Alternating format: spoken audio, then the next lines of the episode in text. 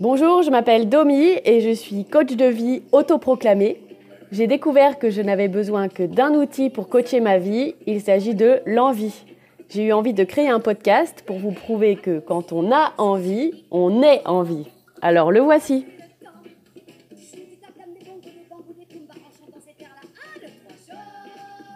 Oui, c'est bien Annie Cordy en fond sonore.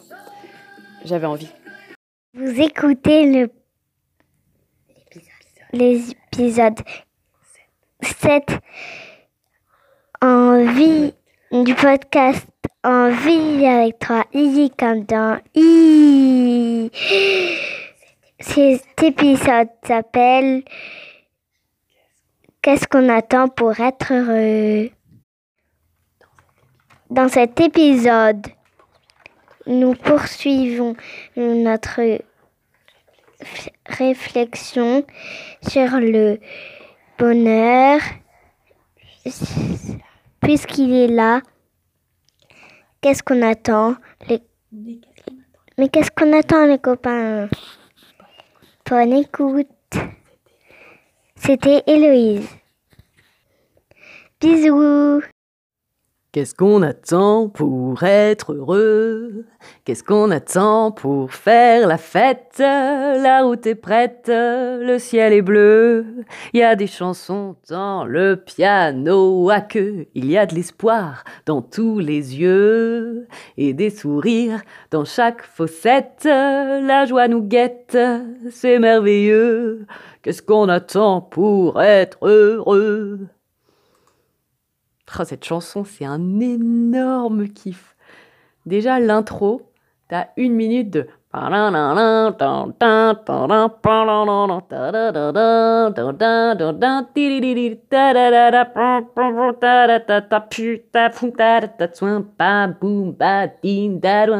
se demande d'ailleurs, mais qu'est-ce qu'on attend pour démarrer la chanson, quoi? Mais c'est peut-être fait exprès. C'est peut-être exprès pour savourer l'attente avant d'entrer dans le cœur du sujet. Moi, cette intro, ça me donne envie d'enfiler mes claquettes et d'être dans une comédie musicale. Oui, parce que je me suis mise aux claquettes cette année. J'avais déjà eu l'occasion de faire une initiation et j'avais adoré. Et là, j'ai trouvé un cours, j'ai entraîné une copine et on se fait ça tous les lundis soirs. C'est génial. En fait, moi, j'aime pas me rendre compte quand je fais du sport. Et les claquettes, c'est idéal pour ça parce que tu te fais plaisir et tu te rends pas compte que tu transpires.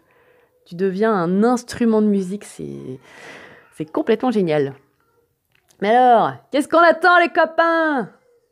Cette chanson, elle me donne aussi envie d'être choriste.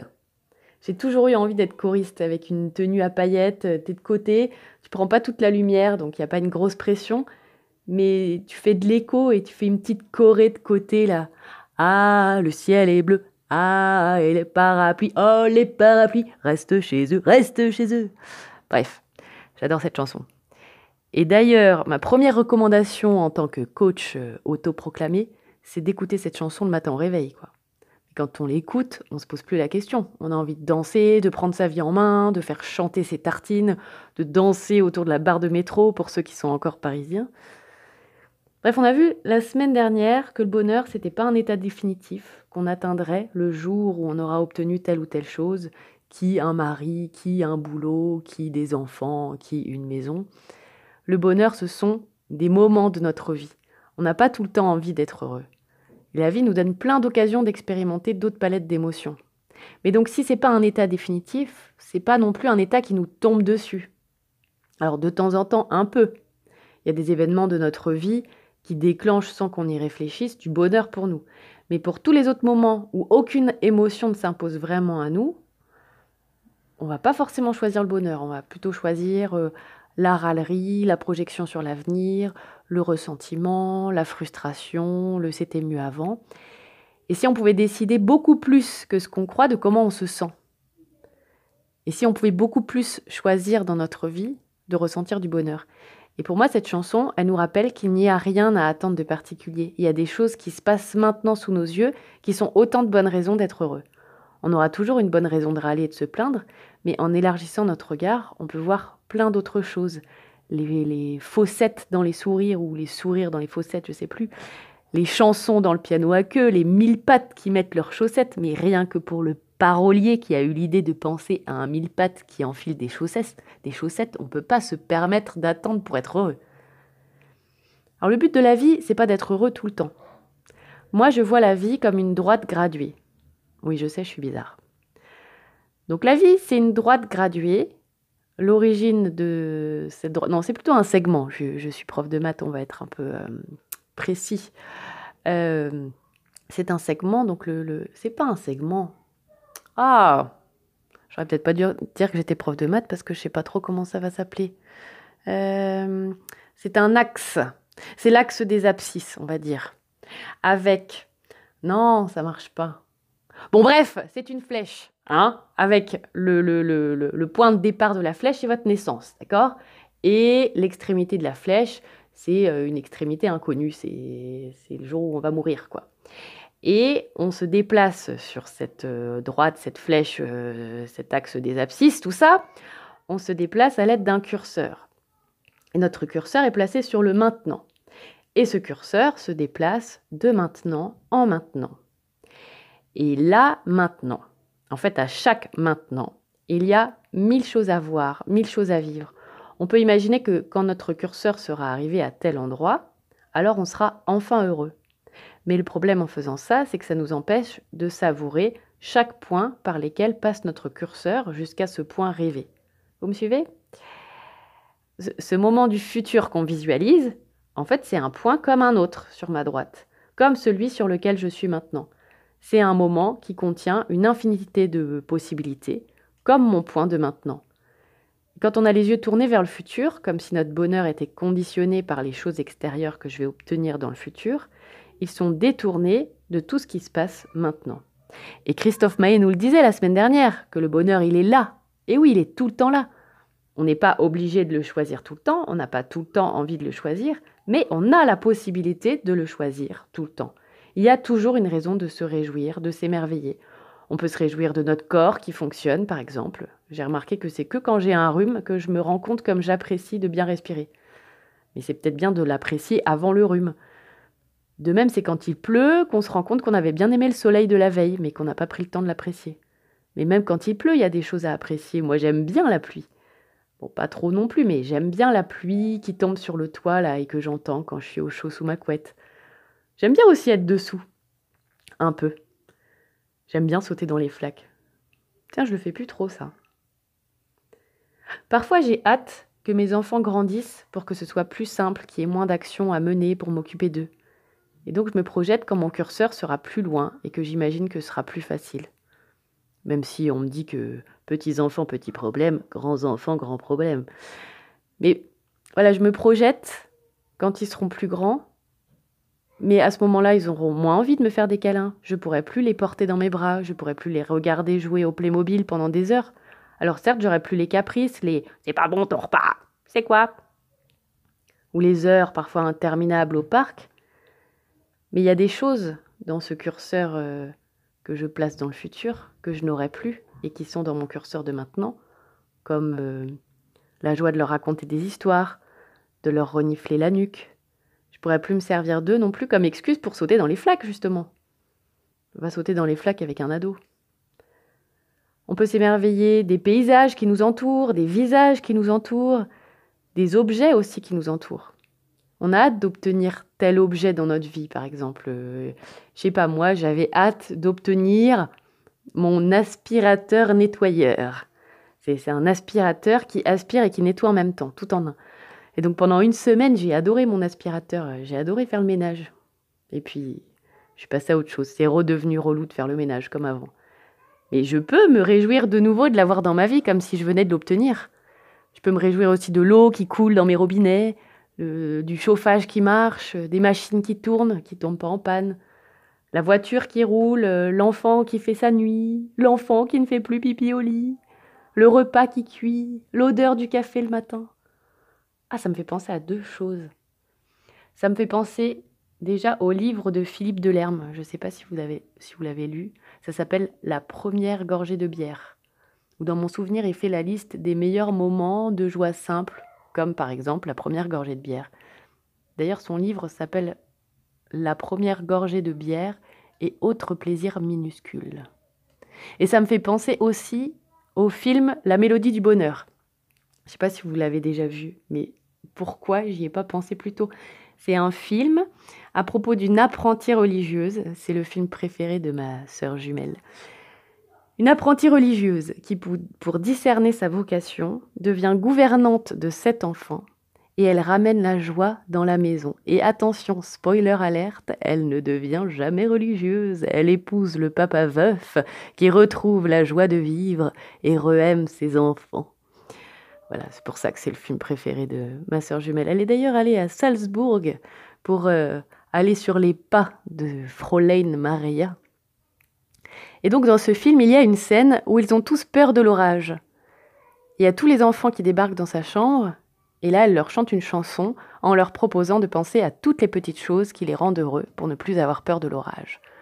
Alors voilà, je vais l'ajouter tout de suite dans ma playlist Spotify en vie.com avec 3 i comme dans i. Alors moi je la mets en anglais parce que on a toujours euh, regardé ce film avec les chansons en anglais et parce qu'en plus, en français, c'est hyper ringard. C'est la peu de mes joies quotidiennes. Je trouve pas ça très excitant. Alors que Here are a few of my favorite things when the dog bites. Bon, si ça se trouve, c'est ringard aussi en anglais pour les anglophones, mais je trouve que ça. C'est plus péchu. Ben, ce serait une bonne idée de liste aussi, ça. La liste de mes joies quotidiennes. Finalement, même si le titre sonne un peu ringard, ça veut bien dire ce que ça veut dire. C'est quelle est la liste des choses dont je peux me réjouir au quotidien, des choses simples, toujours à ma portée. Pareil, c'est une liste très personnelle, on n'aura pas tous la même liste. Euh, tout le monde ne sera pas hyper joyeux de recevoir un aspirateur nettoyeur. Mais voilà, une liste à garder dans un coin de sa tête quand on se demande ce qu'on attend pour être heureux. Et où on pourrait l'appeler la liste de ma première gorgée de bière et autres plaisirs minuscules. C'est un peu plus long, mais ça marche aussi. Donc je vous propose de vous faire cette liste-là, cette liste de tous ces petits joies simples qui sont accessibles un peu à tous vos maintenant. Pour les maintenant où vous auriez bien envie de ressentir du bonheur et que vous pouvez le choisir.